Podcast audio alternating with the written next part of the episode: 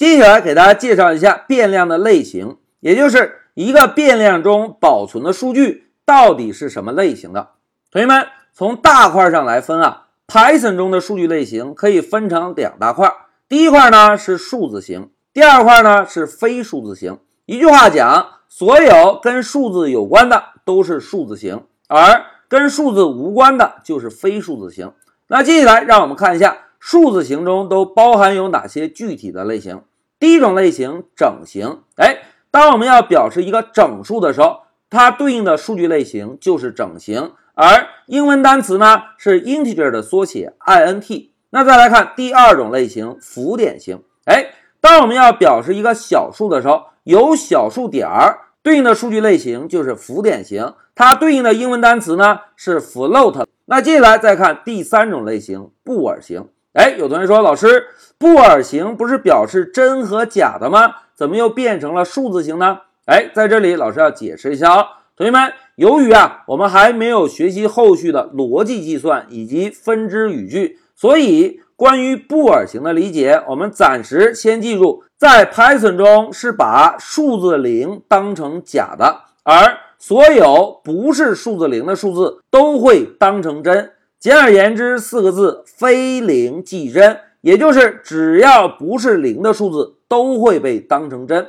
但是为了保证代码的可读性啊，Python 中呢是使用 true 来表示真，而使用 false 来表示假。在这里，老师要提示一下哦，同学们，等我们后续学习了分支语句以及逻辑计算之后，相信大家会对布尔型有个更好的体会。现在，同学们先有一个印象，在 Python 中。要表示真假，实际上呢，从数字表示上就是非零即真，只要不是零的数字都认为是真的。那接下来再看第四种类型复数型。哎，在这里老师要首先友情提示一下哦，同学们，复数型啊，主要是用于科学计算的，在我们早期接触 Python 的时候是接触不到的。在这一小节中啊，老师呢只是简单给大家介绍一下什么是复数型。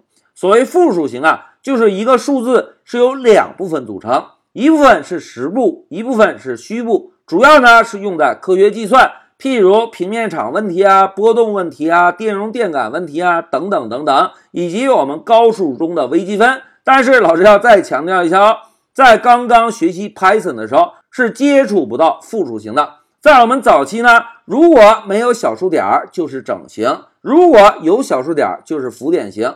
当我们要表示真和假的时候，就用布尔型。哎，这个就是我们最常用的三种数字型。同学们，这三种类型我们是不是都已经接触过了，对吧？那接下来再看一下非数字型。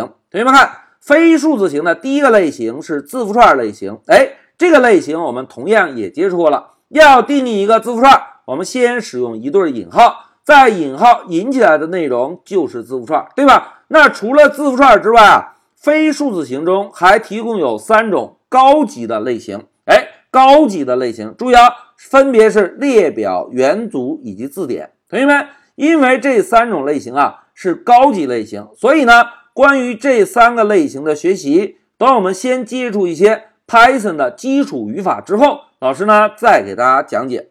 好，讲到这里啊，老师呢就给大家介绍一下 Python 中变量的类型。一句话讲，分成两大块。数字型和非数字型，所有跟数字有关的都叫做数字型，所有跟数字无关的都叫做非数字型。而同学们注意一下，跟数字无关的，我们现在最最重要的是什么？